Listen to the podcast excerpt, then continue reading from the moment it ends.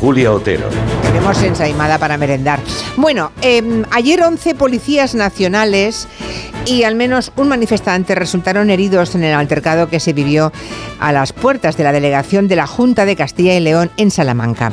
Fue la manifestación de un grupo de ganaderos, no todos, un grupo, los de la Unión por la Ganadería, que acabó con un intento de asalto violento un poco al estilo trumpista.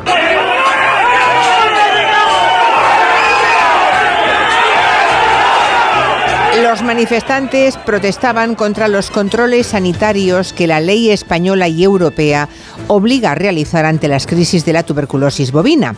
¿Qué ocurrió? Pues por lo visto que la Consejería de Agricultura y Ganadería de la Junta, que está en manos de Vox, les había prometido a esos ganaderos relajar los protocolos de control, algo que no podían cumplir, claro, porque lo primero es que las resas enfermas, las reses enfermas no contagien a las de otras provincias libres como están de tuberculosis, por no hablar de lo segundo, que es la seguridad alimentaria de los consumidores.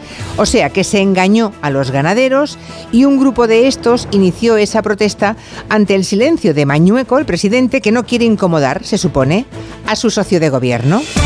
Así que vamos a reflexionar en el gabinete sobre este altercado y sobre las falsas promesas que lo han desencadenado. Por suerte existe la justicia europea. ¿De qué es síntoma lo que ocurrió ayer? Nos lo preguntaremos con Ignacio Guardans, Carolina Vescanza y Juan Soto Ibars.